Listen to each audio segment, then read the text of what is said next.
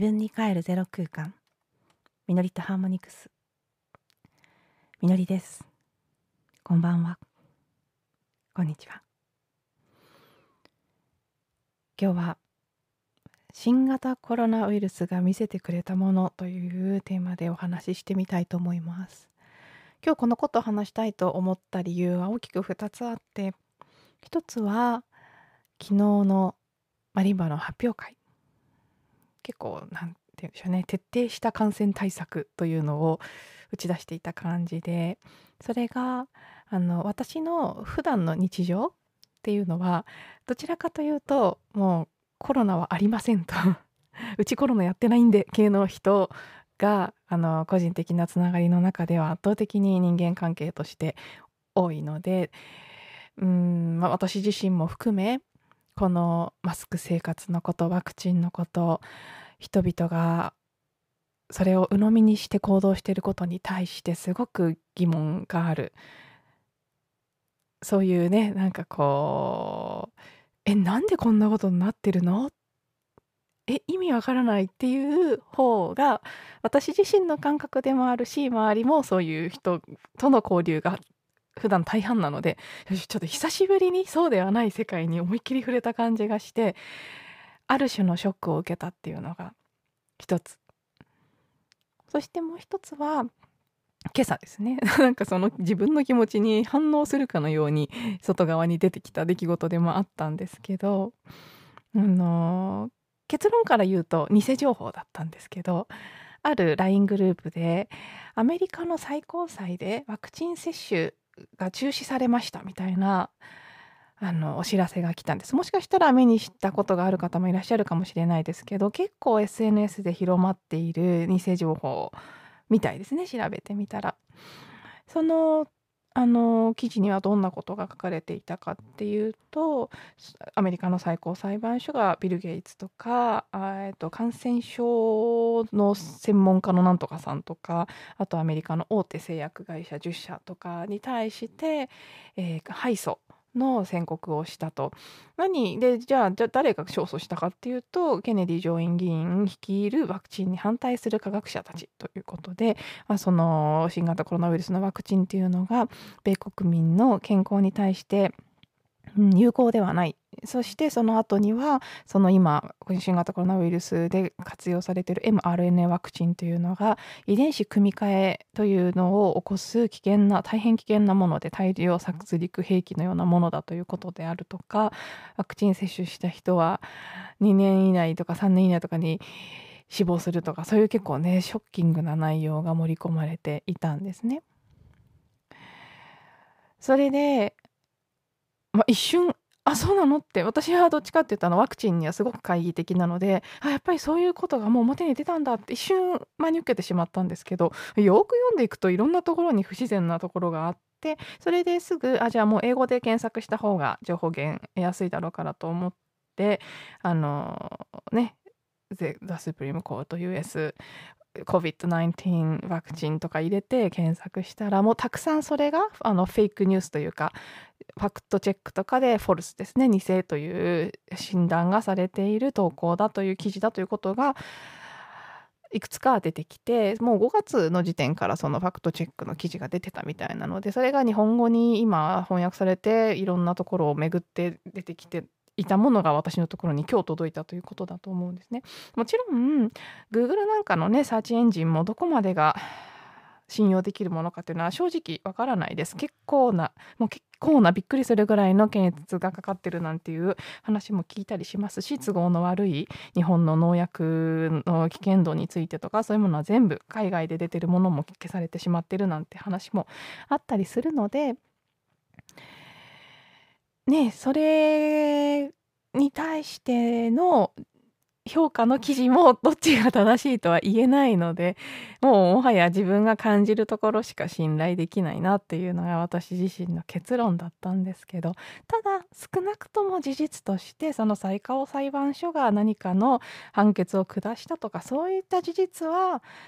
情報として見当たらない。一部のね含まれてた情報の一部は真実なのかもしれないですけど全体としては少し信憑性のない文章も含めん？って思いたくなるようなところがあったのでいやーって思ってチェックしたらやっぱり、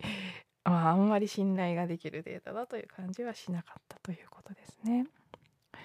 そんなことが朝一で起きたのもあって昨日からなんとなくコロナ対策っていうかねそのコロナ周りの人々の行動とかそれに対して思う自分のいろいろな気持ちっていうのにはかなりざわざわしてたところに それが来てあのどっちの面もどっちの面にもモヤモヤしたっていうか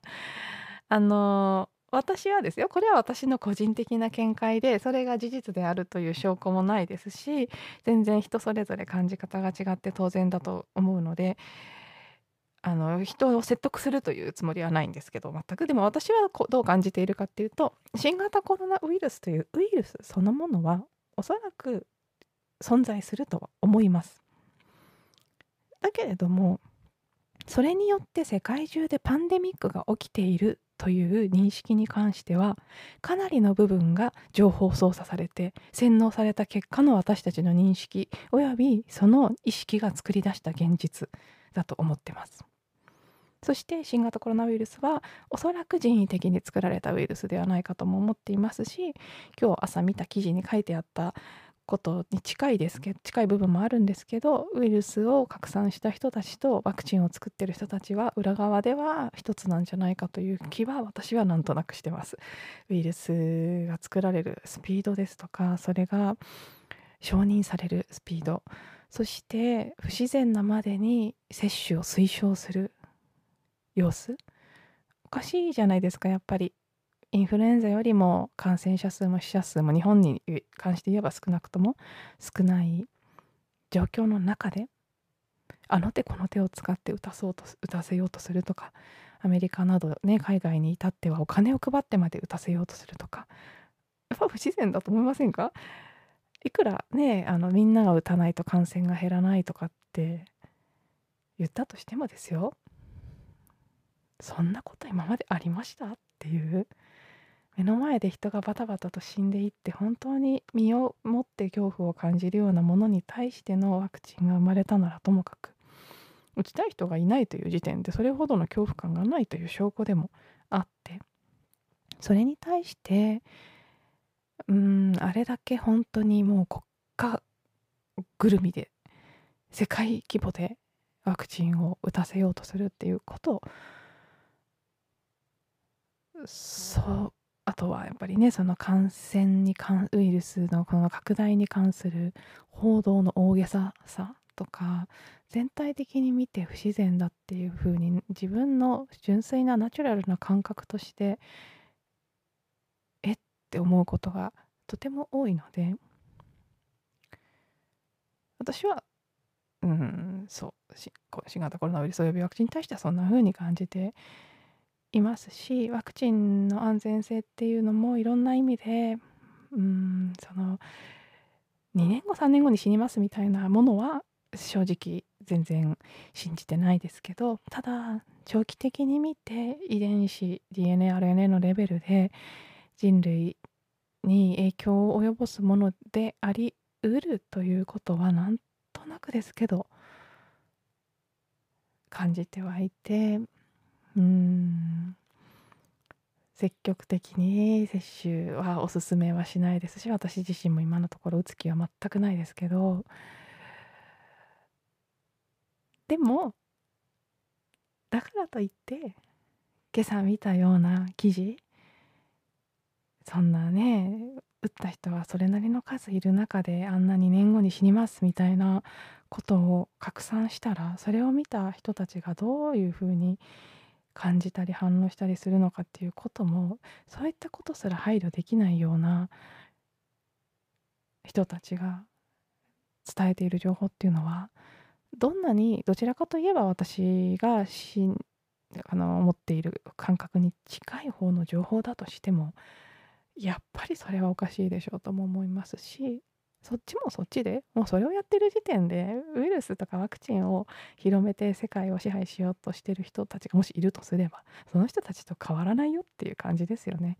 反対側のそのそっち側を批判してだけどやってることは同じです恐れを煽る恐れの周波数に人を巻き込んでコントロールしていくという意味では内容がワクチン寄りであれ反ワクチンであれ結果一緒だっていうこと？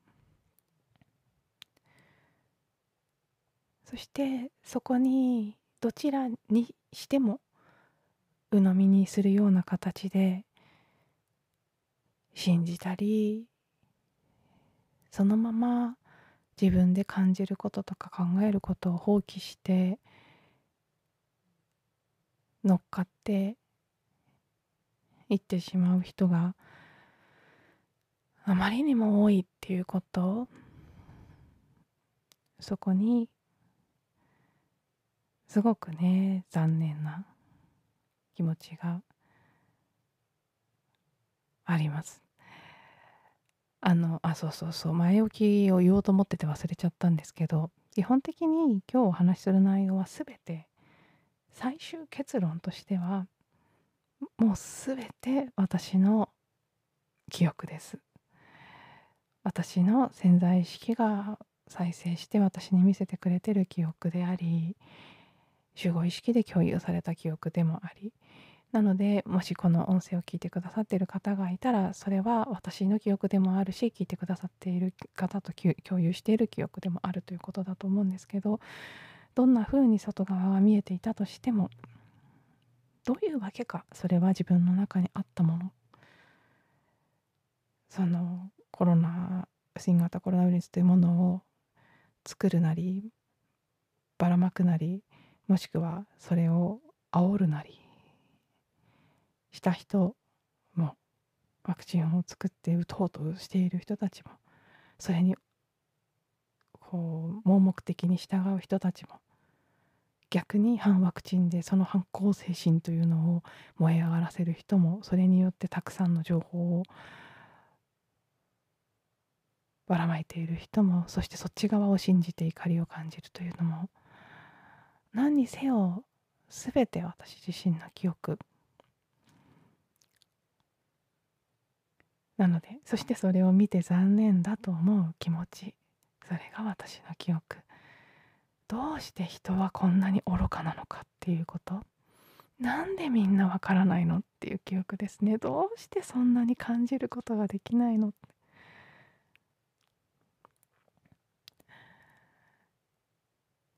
ぱりねその新型コロナ感染対策という方に関してその昨日の発表会とかで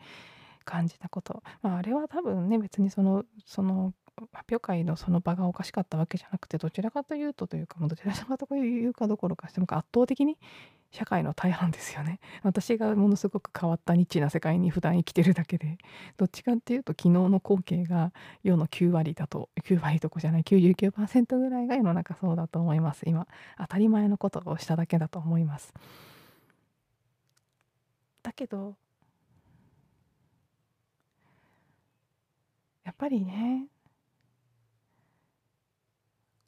コロナ新型コロナ本当はまあ、ないっていうか新型コロナはないっていうかそう、まあ、正確に言うとパンデミックは本当はないってわからないかなとか。マスクが感染予防にならないってわからないかなとか。私は普段よく行ってる会ではもう完全に全員ノーマスクですし昨日の発表会の会場よりもはるかに小さい場所に全員ノーマスクで過ごし一緒に食事をしたり歌ったり喋ったりしていても当然ですけど全く感染なんて起きません。そこにコロナはいないんです本当に。私たちの意識がいるというところに向かない限りいないんです。もちろん普通の生活の中で最低限手を洗うとかうがいをするということは当然のこのね先進国に住む日本人の我々であれば当然の生活習慣の衛生としてやってますよね。それは別に新型コロナだけじゃなくていかなる感染症風邪も含めに対しても当たり前のことじゃないですか。当たり前のことは当たり前にしていればうつらないしうつさないし何も起きてないのにそれがもう一つのトレンドのようになってマスクをしてアルコール消毒をして密にならないでねとか声をかけて。そうすることになってるからっていう形で実施されていく感染対策というのが私にはねどうしてもあの裸の王様の物語に象徴されているものを見るような気がして。みんな本当は気づいてますよね。本当に恐れてる方もごく一部まだ残ってらっしゃるかもしれないですけど。でも肌感覚としてそこまで怖いウイルスじゃないっていうことはわかると思うんです。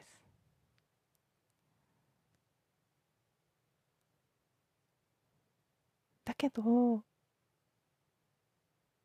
そう言ってるからそういうふうに振る舞うみたいなことがうん。そう。裸の王様なんですよ。王様が裸で歩いてても王様素晴らしいですって言うみたいなのと一緒ですよね。新型コロナウイルスさんというものに対して。本当に感じていることと周りが言っている情報は違うっていう中で世間というものが言っていることあるいはマスメディアなり政府なり学校なり権威あるものが言っていることお医者さんなりの方を信じるっていう選択をしている。それも無自覚にしている。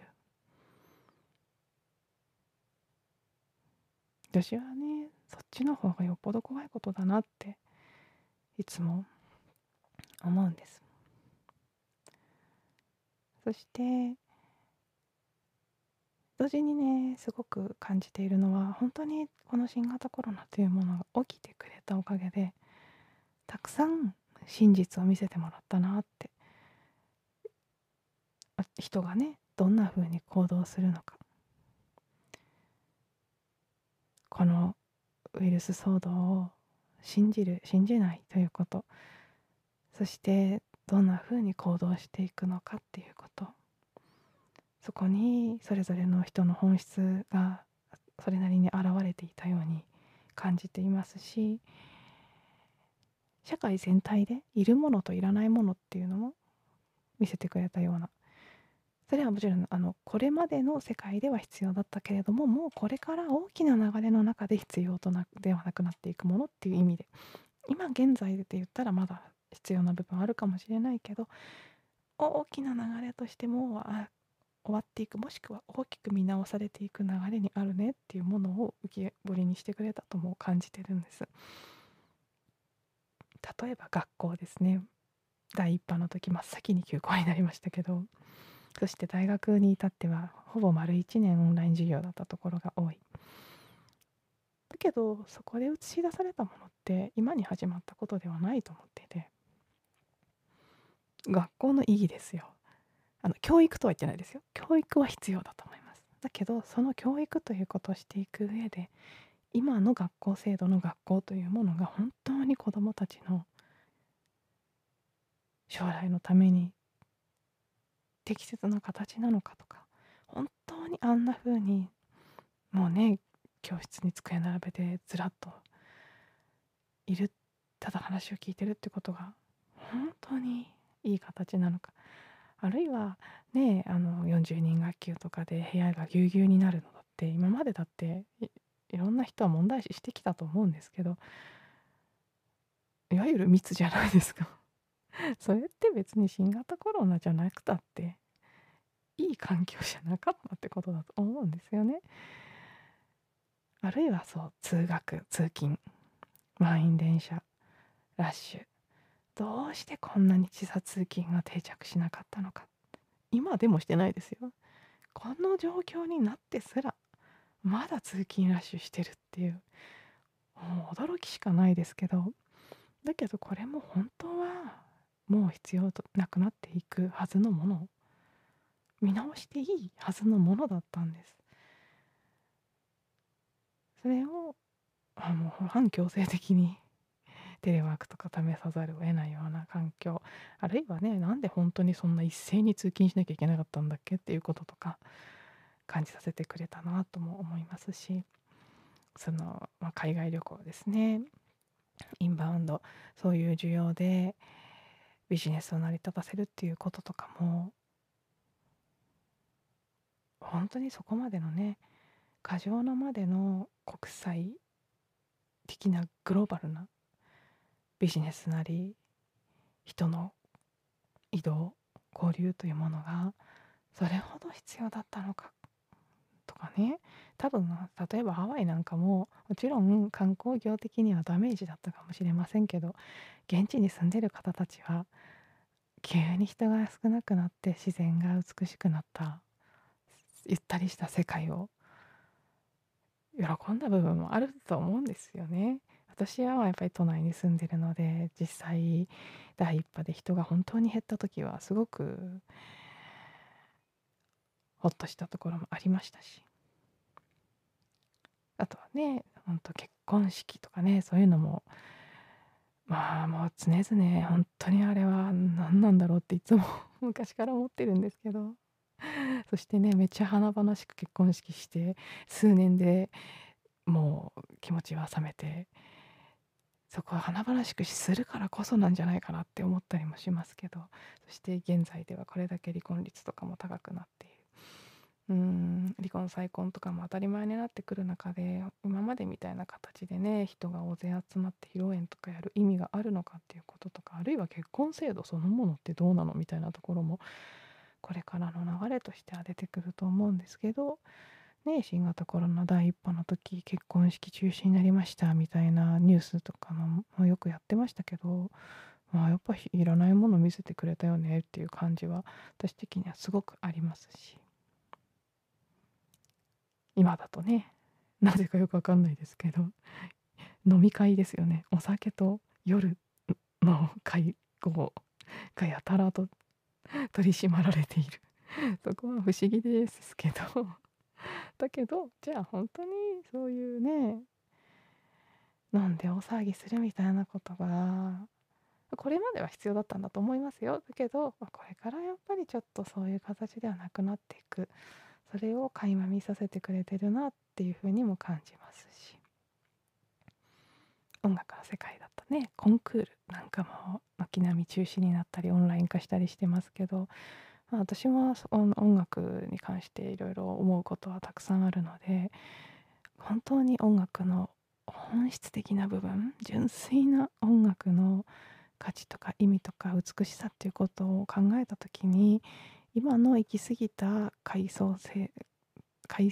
級階層構造みたいなものクラシックの音楽の世界にあるものはやっぱり音楽の純粋さ本質というところからは少し離れてるんじゃないかなっていうだからそれがゆえに少しあの大事なものが損なわれてるような気もしてしまう時があって